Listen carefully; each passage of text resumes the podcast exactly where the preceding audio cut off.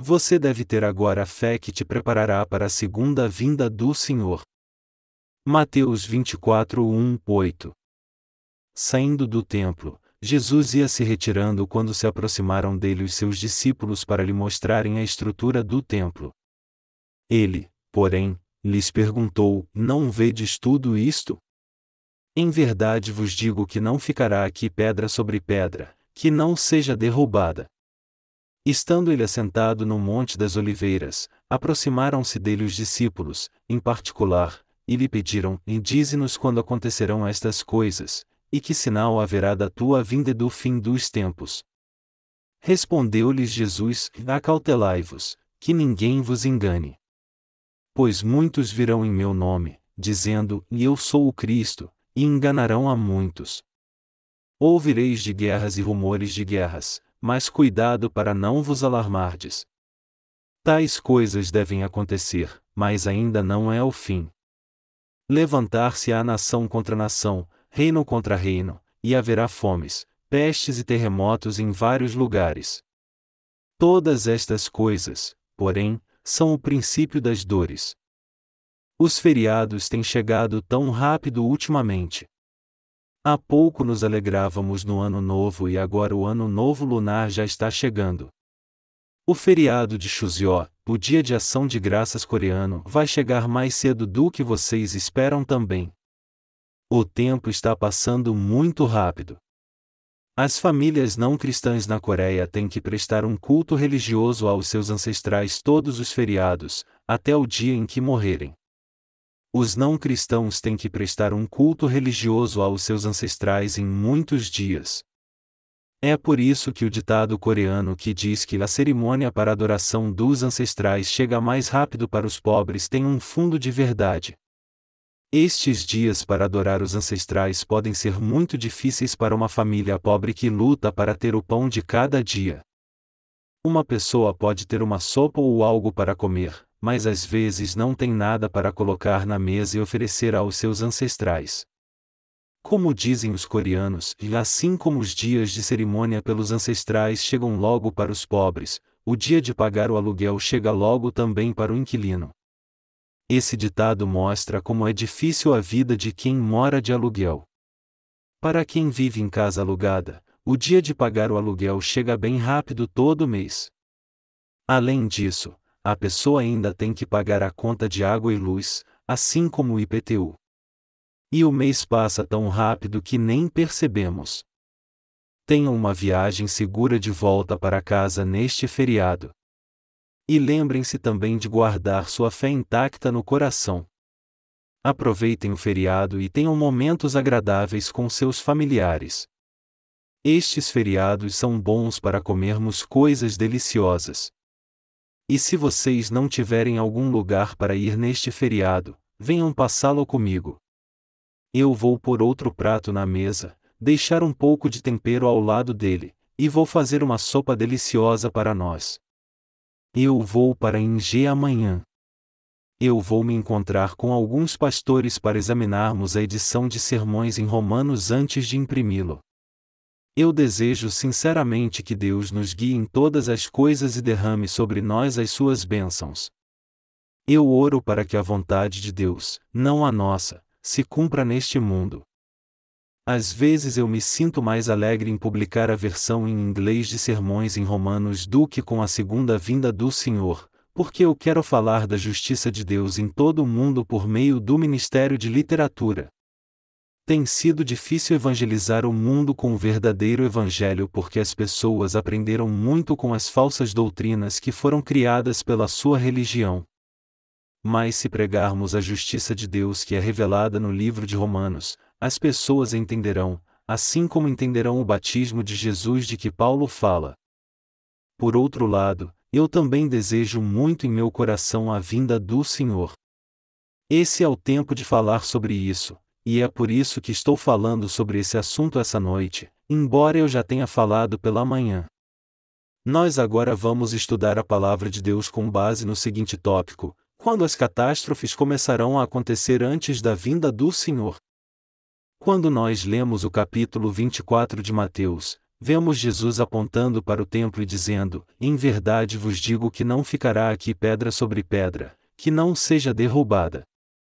Mas ao ouvirem isso, os discípulos fizeram duas perguntas: Quando acontecerão estas coisas e que sinal haverá da tua vinda e do fim dos tempos?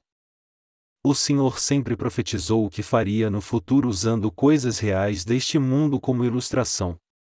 Ele disse que não ficaria pedra sobre pedra no templo em Jerusalém. Assim, o Senhor usou estas palavras para dizer como o mundo seria destruído, o que levou os discípulos a fazer duas perguntas para ele: quando acontecerão estas coisas e que sinal haverá da tua vinda e do fim dos tempos? O Senhor usa a realidade do homem para ilustrar a obra que ele fará no futuro. Ele fala do princípio das dores assim: em acautelai-vos, que ninguém vos engane. Pois muitos virão em meu nome, dizendo: E eu sou o Cristo, e enganarão a muitos. Ouvireis de guerras e rumores de guerras, mas cuidado para não vos alarmardes. Tais coisas devem acontecer, mas ainda não é o fim. Levantar-se-á nação contra nação, reino contra reino, e haverá fomes, pestes e terremotos em vários lugares. Todas estas coisas, porém, são o princípio das dores. Mateus 24 2.4 e 8. O princípio das dores que o Senhor fala aqui diz respeito às catástrofes que anunciarão os sete anos da tribulação. Ele está dizendo que antes dos sete anos da grande tribulação, nação se levantará contra nação e haverá fome e terremotos em vários lugares. Os sete anos da grande tribulação começarão quando muitos aparecerem e disserem que são o Cristo. Vamos ver Apocalipse 6, 5 e 6. Está escrito: Quando o cordeiro abriu o terceiro selo, ouvi o terceiro ser vivente dizer: Vem. Olhei, e vi um cavalo preto. O seu cavaleiro tinha uma balança na mão. E ouvi uma como que voz no meio dos quatro seres viventes, que dizia: E uma medida de trigo por um denário, e três medidas de cevada por um denário, e não danifiques o azeite e o vinho. Aqui diz que quando o terceiro selo for aberto, o tempo do cavalo preto chegará, e este será um período de fome. E este período de fome, segundo nós lemos na passagem bíblica de hoje, significa que haverá terremotos e fome em vários lugares e nações se levantarão contra nações. Depois disso, será o tempo do cavalo amarelo, onde o anticristo aparecerá e a matança dos israelitas acontecerá. Então, nós que recebemos a remissão de pecados seremos martirizados entre os gentios.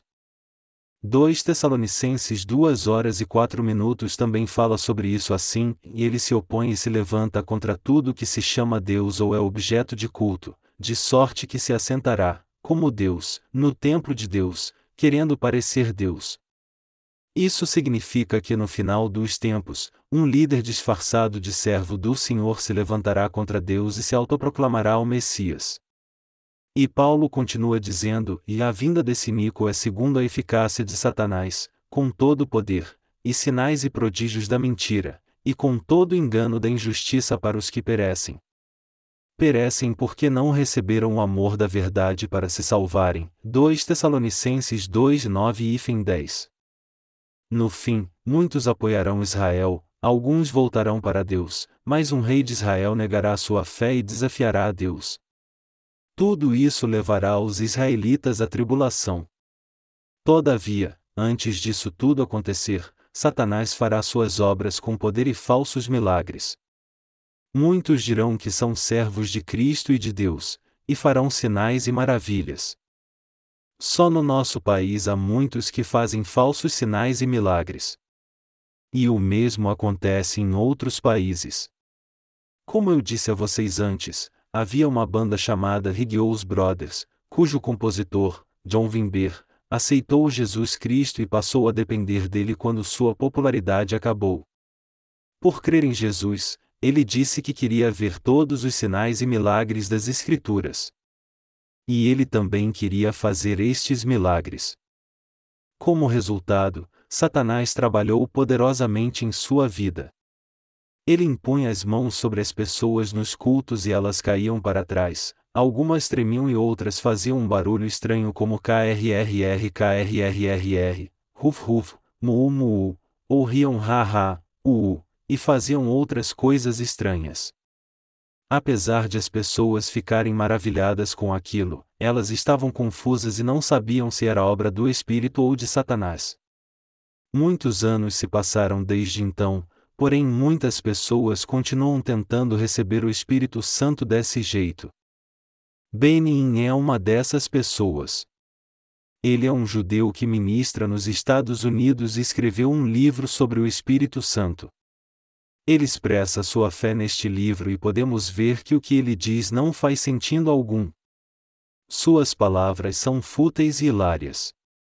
Ele disse que eletricidade corria em seu corpo enquanto ele pregava. Ele ficava agitado, se tremia todo e dizia que aquilo era manifestação do Espírito Santo. Ele afirmou que o Espírito Santo está em todos os lugares e escreveu um livro chamado Bom Dia Espírito Santo. O jargão Bom Dia Espírito Santo se tornou muito popular entre os cristãos, até mesmo em nosso país. Depois de acordarem pela manhã, os cristãos costumavam saudar o Espírito Santo dizendo: Um bom dia, Espírito Santo. Isso se tornou muito popular na Coreia também. Há uma igreja de Vineyar na Coreia também. E quando as pessoas vão a esta igreja, que é liderada pelos seguidores do seu fundador, John Wimber, eles as fazem ficar de pé. Então, um dos líderes impõe as mãos sobre elas e elas caem para trás e começam a falar em línguas. As pessoas ali não adoram de uma maneira calma. Num lado, alguém fica latindo como um cão, e no outro, alguém fica tremendo todo sem poder se controlar. Enquanto alguém ruge como um leão, outro fica tossindo bem alto como um idoso e o culto vira uma bagunça completa.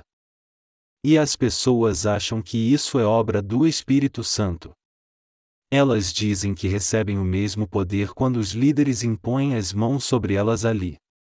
É por isso que pastores do mundo todo que vão à América do Norte visitam a igreja de Vineyard, que fica ao lado do aeroporto de Vineyard no Canadá. As pessoas vão a essa igreja para ver o que realmente acontece lá, recebem a imposição de mãos, voltam para o seu país e fazem a mesma coisa lá. Muitas coisas estranhas acontecem no nosso país também. Alguns aqui falam das bênçãos triplicadas ou do Evangelho das bênçãos triplicadas. E alguns chegam até a falar do Evangelho da quarta dimensão ou do Evangelho das bênçãos quíntuplas. As chamadas bênçãos triplicadas se baseiam em 3 João 1 hora e 2 minutos que diz: Amado, desejo que te vá bem em todas as coisas, e que tenhas saúde, assim como bem vai a tua alma. Esse é o tema principal das pregações daqueles que querem fazer com que sua igreja cresça assegurando às pessoas que elas terão bênçãos espirituais e materiais se crerem em Jesus. Na igreja de Bereia, os pastores fazem com que as pessoas sentem no chão, colocam uma de suas mãos em sua cabeça e a outra no seu ombro e as puxam para trás, fazendo com que elas caiam para trás. Às vezes o pastor fica andando ao redor de um grupo de pessoas e de repente toca a cabeça de alguém, e o diácono puxa para trás. Mas se mesmo assim ela não cair, outro diácono a derruba. O que acontece então? A pessoa cai mesmo? É claro que cai. Mas se ainda assim ela não cair, eles empurram a pessoa. Esse é o mesmo tipo de comédia que acontece na igreja de Vineyar. Inúmeros pastores coreanos foram lá, aprenderam essas coisas e fazem o mesmo no nosso país. Eles profetizam, oram e dizem que têm visões e falam em línguas que não têm sentido algum. Pessoas ignorantes invejam aqueles que falam línguas que elas não conseguem falar e competem entre si para fazer isso. Mas isso, na verdade, não é falar em língua. O verdadeiro falar em línguas não é repetição de palavras sem sentido, é uma língua muito superior que algumas pessoas conseguem entender. Falar de modo bem claro com Deus não é repetição de palavras que não podem ser entendidas e são como mímica ou balbuciadas. Eu já falei em línguas antes? Sim, já. Eu posso falar sobre isso porque sei o que estou dizendo. Eu não falo inglês, mas eu falo em línguas em inglês. Mas eu mordi a minha língua porque eu me sentia envergonhado. Por quê?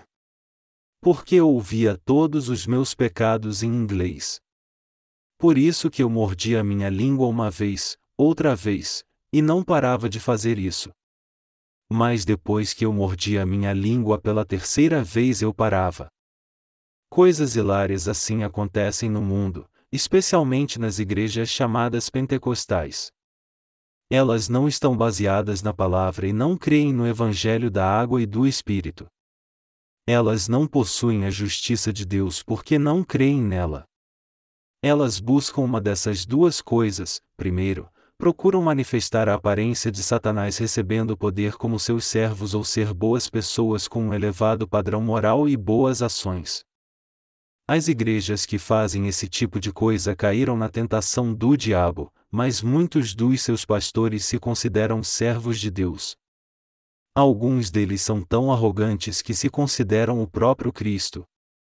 Um pastor chegou a dizer que vai andar sobre o rio Anseul algum dia desses.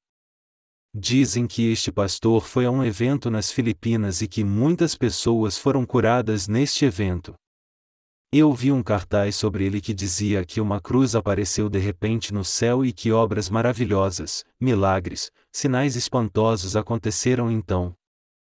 Dizem até que as pernas de uma pessoa cresceram. Então, vocês que têm pernas curtas não precisam se preocupar, é só procurar este pastor, ele vai impor suas mãos sobre vocês e logo suas pernas ficarão mais longas. Crer em tal absurdo mostra como as pessoas podem ser ingênuas. Dizem que John Wimber curou muitas crianças com síndrome de Down na igreja de Vineyard, porém quando essas crianças foram examinadas constatou-se na mesma hora que tudo não passava de uma mentira. Embora as pernas de alguém cresçam, isso é mesmo importante? A ciência pode fazer isso acontecer.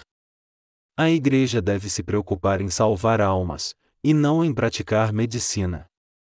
Os pastores devem dedicar seus esforços para salvar almas e deixar que os médicos cuidem dos doentes. Mas muitos pastores estão fazendo o que citamos acima. Nós vivemos tempos como estes. Hoje, Muitos pastores tentam usar estes poderes e milagres maravilhosos, mas já que isso não funciona, muitas pessoas são enganadas. Entretanto, muitos têm ficado atentos a esse tipo de truque. Nós estamos vivendo o fim dos tempos. A segunda vinda do Senhor está muito próxima. Portanto, você tem que tomar cuidados com esses vigaristas. O que acontecerá no fim dos tempos? Ouviremos rumores de desastres e catástrofes. Nações se levantarão contra nações. Haverá fome e terremotos. Então, logo acontecerá a grande tribulação de sete anos que anunciará a vinda do Senhor. É isso que vai acontecer antes do tempo do fim em guerras, fome, terremoto. Imagine se houver um forte terremoto na Coreia. O que acontecerá conosco? A infraestrutura coreana será destruída e não poderemos mais pregar o Evangelho. Nós estamos pregando o Evangelho agora, mas não poderemos mais fazer isso quando estes desastres acontecerem. O que vai se passar pela nossa cabeça quando isso realmente acontecer? O que será de nós quando isso acontecer? Nós vamos continuar respeitando nossos irmãos e irmãs em Cristo ou odiaremos uns aos outros? O apóstolo Paulo nos diz em 1 Tessalonicenses 5:8 e fim 10, nós, porém, que somos do dia, sejamos sóbrios, revestindo-nos da couraça da fé e do amor, e tendo por capacete a esperança da salvação. Pois Deus não nos destinou para a ira, mas para alcançar a salvação, por nosso Senhor Jesus Cristo, que morreu por nós, para que, quer vigimos, quer dormamos, vivamos juntamente com Ele. O que devemos fazer quando houver fome, terremotos e nações se levantarem contra nações? O apóstolo Paulo disse: revestindo-nos da couraça da fé e do amor, e tendo por capacete a esperança da salvação. Ele disse que devemos ter por capacete a esperança da salvação, porque isso nos levará a viver no paraíso do reino milenial quando formos arrebatados na segunda vinda do Senhor. O povo de Deus tem que entender como são valiosos os irmãos e irmãs que nasceram de novo. Eles têm que amar e cuidar uns dos outros de coração. Foi por isso que o apóstolo Paulo disse: Pelo que exortai-vos uns aos outros e edificai-vos uns aos outros, como também estáis fazendo. Agora vos rogamos, irmãos, que reconheçais os que trabalham entre vós, e os que presidem sobre vós no Senhor, e vos admoestam. Tratai-os com grande estima e amor, por causa da sua obra. Tende paz entre vós. 1 Tessalonicenses 5, 11, 13. Muitos até hoje não creem que essas coisas acontecerão nos últimos dias. Por isso, Paulo diz em 1 Tessalonicenses 5, quando andarem dizendo, e há paz e segurança, então lhe sobrevirá repentina destruição, como as dores de parto àquela que está grávida. Ele disse isso para os descrentes. Mas os que creem no Evangelho da água e do Espírito e conhecem a justiça de Deus sabem quando será a segunda vinda do Senhor. Ele disse: E mais vós, irmãos, já não estáis em trevas, para que esse dia vos surpreenda como um ladrão. Todos vós sois filhos da luz, e filhos do dia. Nós não somos da noite, nem das trevas.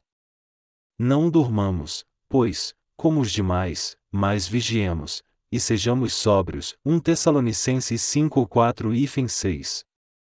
Nós que nascemos de novo somos filhos da luz, e o dia da volta do Senhor não virá para nós como um ladrão na noite.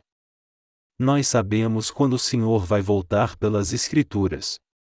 Nós também sabemos muito bem quando vai ser isso e já podemos ver o que vai acontecer a este mundo. Embora os sete anos da grande tribulação não tenham chegado ainda, nós sabemos que haverá guerras, fome e terremotos nessa terra. Mas é claro que isso só vai acontecer depois que o Evangelho for pregado no mundo todo. E no nosso país, isso também só vai acontecer depois que o Evangelho for pregado. Depois que o Evangelho da água e do Espírito for pregado no mundo todo, qual será nosso sentimento quando todas essas coisas acontecerem? É por isso que o Senhor nos manda usar o capacete da esperança da salvação. Eu creio mesmo que o Senhor nos ressuscitará na sua segunda vinda a fim de que vivamos como reis no reino milenial que ele falou. O Senhor disse, revestindo-nos da couraça da fé e do amor. E os nascidos de novo realmente amam e cuidam dos seus irmãos cristãos. Ninguém é mais precioso do que seu próprio povo. Se nós dividirmos as pessoas em dois grupos, há somente os justos e os maus. Mateus 13 horas e 49 minutos. As pessoas mais preciosas para nós são o povo de Deus e nossos irmãos que são justos. O Senhor nos disse, revestindo-nos da couraça da fé e do amor, e tendo por capacete a esperança da salvação.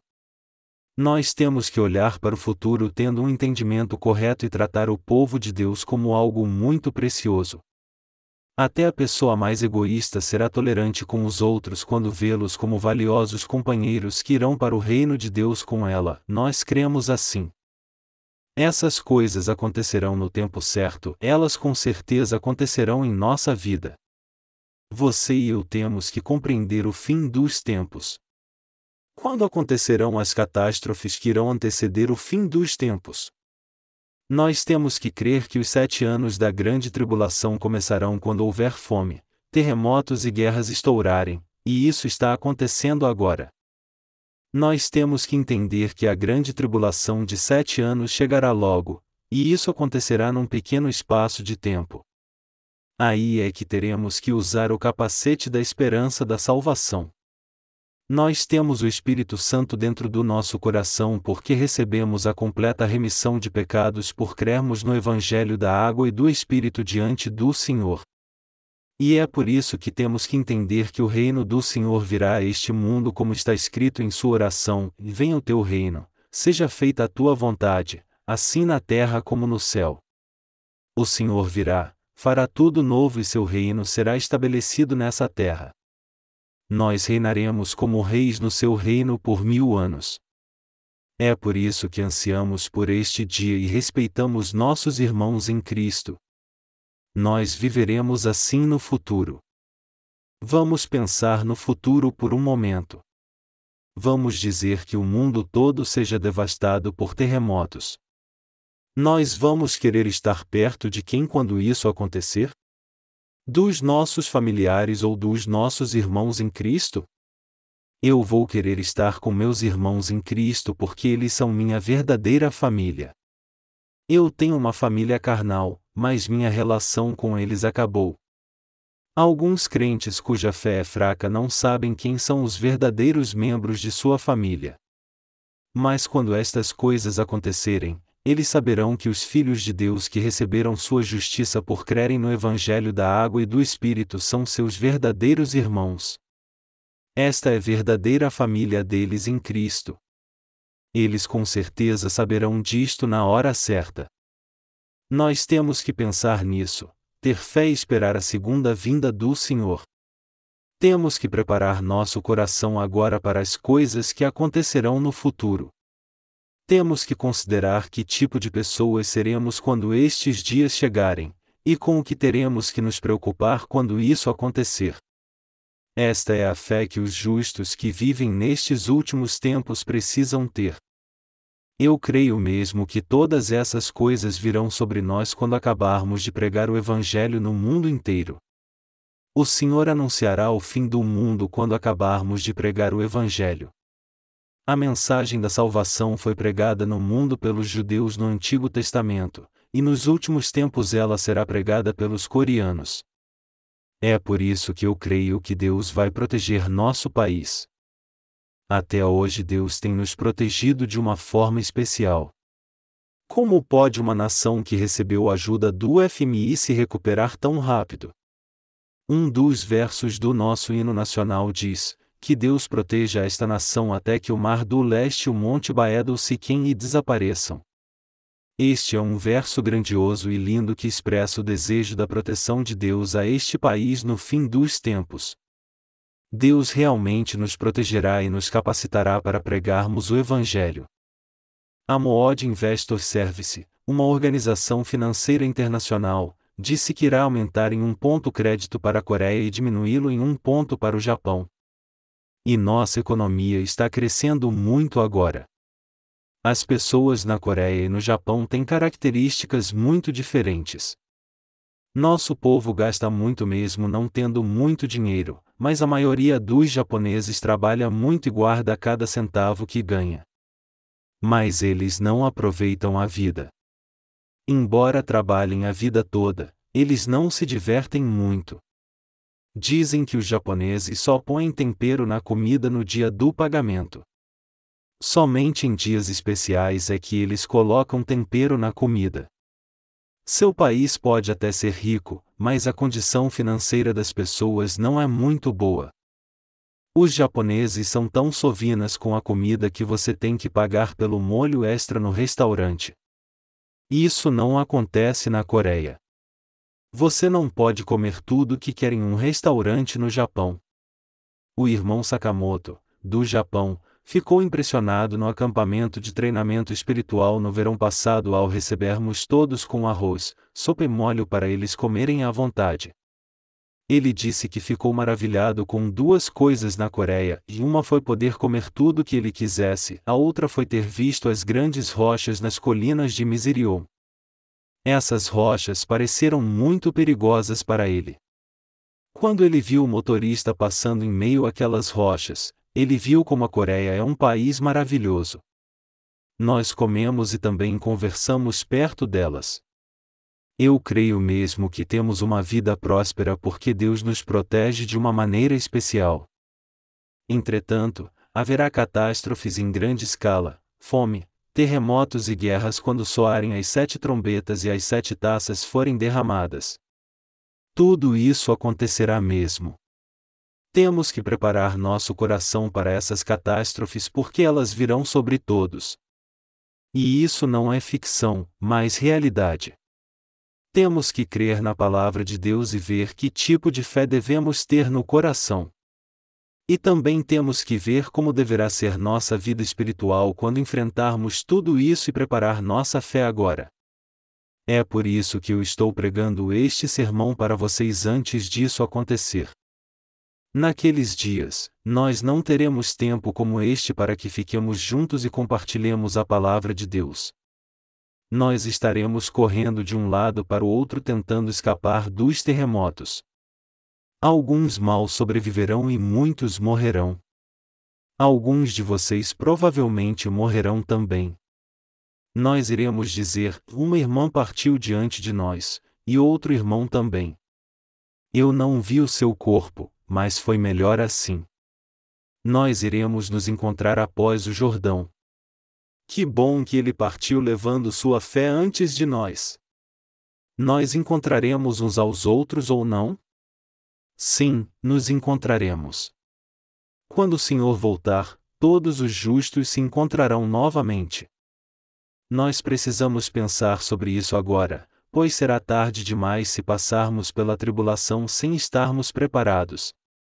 A palavra de Deus diz que haverá fome e terremotos no fim dos tempos. Quando a fome é rigorosa, as pessoas morrem porque não têm o que comer. E se não há alimento, isso pode gerar uma guerra. Atualmente, há fome e terremotos no mundo inteiro. Há muitos países que não têm alimento suficiente. Eu não creio que seja um exagero dizer que a maioria dos coreanos vive bem e tem fartura de alimento. Embora tenhamos acabado de entrar no ranking dos países mais desenvolvidos, há muito já estamos no topo da lista em termos de alimentos e condição de vida. As pessoas no nosso país comem bem e têm uma boa condição de vida. Não são muitos os países cuja condição de vida é como o nosso. Há pobreza no mundo todo hoje em dia, e este é um dos sinais que antecedem a tribulação. Nós temos que crer na segunda vinda do Senhor. Temos que nos preparar agora, física e espiritualmente, para a segunda vinda do Senhor, enquanto pregamos o Evangelho. Se ficarmos satisfeitos apenas por pregarmos o Evangelho, nós acabaremos perdendo nossa fé quando as tragédias começaram a acontecer. Todos nós temos que preparar nosso coração agora e cingir os lombos com o cinto da fé. Independente de qual seja a nossa situação atual ou do que aconteça no futuro, nós temos que viver pela fé esperando a segunda vinda do Senhor. Quando o Senhor estiver para voltar, haverá todo tipo de dificuldade, mas nosso coração tem que estar preparado para que vençamos tudo isso pela fé. Você e eu temos que nos preparar agora, pois será tarde demais se formos nos preparar quando o Senhor voltar. Temos que nos preparar com fé esperando a segunda vinda do Senhor. Nós precisamos ficar firmes porque, quando chegar a hora, enfrentaremos tudo sem medo até o fim. Pode ser até que nós soframos o martírio nós poderemos viver pela fé sem nenhum problema se crermos que haverá fome, terremotos e guerras, e se nosso coração estiver preparado para enfrentar tudo isso. Se tivermos fé e prepararmos nosso coração pela fé, não teremos que nos preocupar quando enfrentarmos tudo isso. E nós não teremos com o que nos preocupar porque já saberemos de tudo e estaremos preparados. O Senhor disse: Vocês não enfrentarão isso no começo, pois vocês são filhos da luz. Todavia, os filhos das trevas não sabem disso e a destruição virá sobre eles como um ladrão. Mas tudo isso já foi dito antes aos filhos da luz. Por isso, vocês têm se preparar com fé. Tomem o capacete da fé e estejam atentos a essas catástrofes. Guardem o amor em seu coração e vivam pela fé. Cuidem e respeitem uns aos outros. Nós temos que viver agora como se já estivéssemos vivendo o tempo das dores e preparar nosso coração pela fé. Quando enfrentarmos realmente essas catástrofes, muitos de nós morrerão, mas outros escaparão e juntos proclamarão o Evangelho. Os justos se encontrarão e cuidarão uns dos outros, mas alguns serão odiados e perseguidos pelos seus familiares, passarão por sofrimentos terríveis e morrerão como mártires no final. Tudo isso vai acontecer. E eu estou falando justamente com vocês, justos da Coreia, sobre todo este sofrimento. Várias pessoas no mundo inteiro crerão no Evangelho da água e do Espírito que nós estamos pregando e receberão a remissão de pecados. Elas crerão na justiça de Deus e também anunciarão este Evangelho. Elas o proclamarão com poder. No fim, já que as catástrofes já terão começado, nós acabaremos morrendo. A Bíblia diz que os justos sofrerão o martírio, e nós iremos enfrentar o Anticristo exatamente como está escrito. E já que vamos morrer mesmo, é melhor termos esperança no reino que virá e pregarmos o Evangelho com poder para que possamos ir para o Senhor quando Ele nos chamar. Independente se vamos morrer como mártires, em alguma catástrofe ou por causa da perseguição, nós temos que pregar o Evangelho com alegria no coração. Como está escrito em Apocalipse, um grande número de pessoas em todo o mundo será salvo e morrerá como mártir mantendo sua fé. Depois de terem seu sangue derramado no martírio, elas ressuscitarão, estarão perante Deus e o louvarão. Apocalipse 7, 9, 14. O Senhor, que está voltando, está nos dizendo que temos que estar preparados para a sua segunda vinda. Vocês entendem isso? Se vocês querem pregar o Evangelho, a hora é essa. Se vocês querem estar preparados, vocês têm que fazer isso agora. Se vocês querem fazer a obra de Deus, vocês precisam fazer isso agora então. Não temos outra alternativa. É por isso que estamos pregando o Evangelho, porque o fim está próximo. É por isso que eu quero tanto publicar meus livros com sermões em Romanos. Parece que trabalhamos muito tempo para que o livro com sermões em Romanos fosse publicado. Mas, na verdade, não foi tanto tempo assim. Nós estamos distribuindo inúmeros livros cristãos para as pessoas no nosso país e fora dele porque muitos obreiros da nossa missão estão envolvidos nessa obra com sinceridade e dedicação. Nós vamos distribuir aproximadamente 3 mil livros para um colaborador da Nigéria. Um pastor de uma organização missionária na Nigéria nos pediu 100 mil cópias dos nossos livros. Essa quantidade de livros preenche a metade de um container. Entretanto, quando pensamos na população daquele país, nós vemos que 100 mil cópias não serão suficientes para ser entregues a todas as pessoas. Mas já que uma pessoa está pedindo tantos livros, temos que nos lembrar como é valioso pregar o Evangelho. Então, inicialmente, estaremos enviando 3 mil livros para ele. Uma só pessoa pode levar alguns anos para distribuir 100 mil cópias, porém não levaria tanto tempo assim para enviar tantas cópias para o lixo. Mas ele disse que poderia fazê-lo. E como vimos que ele tinha um grande coração, nós decidimos enviar 3 mil cópias da nossa versão em inglês primeiro. Ou seja, mil cópias dos volumes 1, 2 e 3. E enviaremos mais cópias para ele quando o livro de Romanos estiver pronto. Nossa oração é que muitas outras pessoas como este pastor surjam no futuro.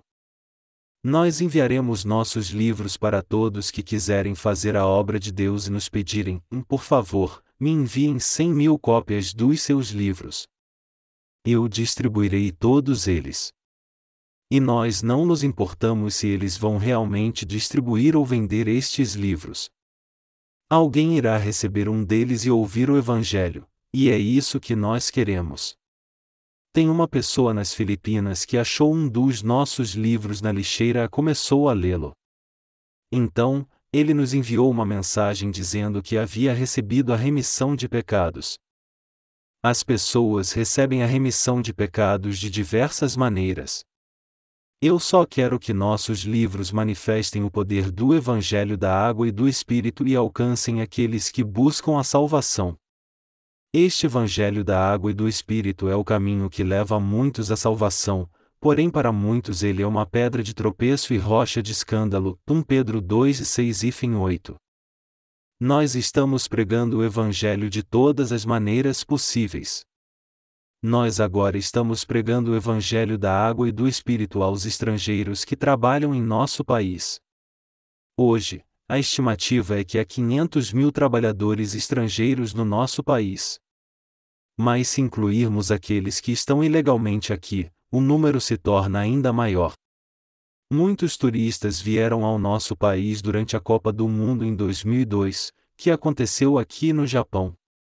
Na época, eu pensei em conversar com o ministro da Cultura e do Turismo para que nós pudéssemos distribuir nossos livros gratuitamente para todos os visitantes. Seria maravilhoso ter essa permissão do governo. Nós também iríamos mandar imprimir milhares de folhetos como os da Copa do Mundo na Coreia e Japão 2002 para distribuirmos como souvenir. A estimativa do governo era que 50 ou 60 mil chineses viriam à Coreia, por isso, nós planejamos imprimir mais versões em mandarim a fim de pregar o Evangelho para eles. Nós temos que aproveitar toda oportunidade para pregar o Evangelho. Minha cabeça está trabalhando bem estes dias. Eu conseguia pensar e tomar uma decisão em cinco minutos uns dois ou três anos atrás, mas agora, por mais que eu me esforce, eu levo mais de 30 minutos para resolver algo, eu não sou tão ágil como antes. Uma vez eu fui a uma barbearia e me chamaram de vovô. Olhe para o meu cabelo. Você não consegue ver meus cabelos brancos se não olhar bem para mim. Mas se você olhar bem para mim, você verá meus cabelos brancos e que eu me pareço mesmo um avô. Eu estava pensando, e meu coração não é tão mais jovem como antes. Eu disse na barbearia: sim, vocês têm razão. Eu pareço mesmo um avô. No meu coração eu não concordava que eu parecia um avô, mas quando eu percebi que minha mente não funcionava tão bem quanto antes, eu tive que concordar com eles, eu envelheci mesmo. Eu acho que fizemos grandes obras este ano e também conseguimos produzir mais. Nós enviamos milhares de livros para os nossos colaboradores até agora. Mas quando os livros de sermões em Romanos estiverem prontos, eu estou pensando em enviá-los na quantidade de 10 mil. Eu quero ver realmente o Evangelho da água e do Espírito alcançando cada canto deste mundo rapidamente.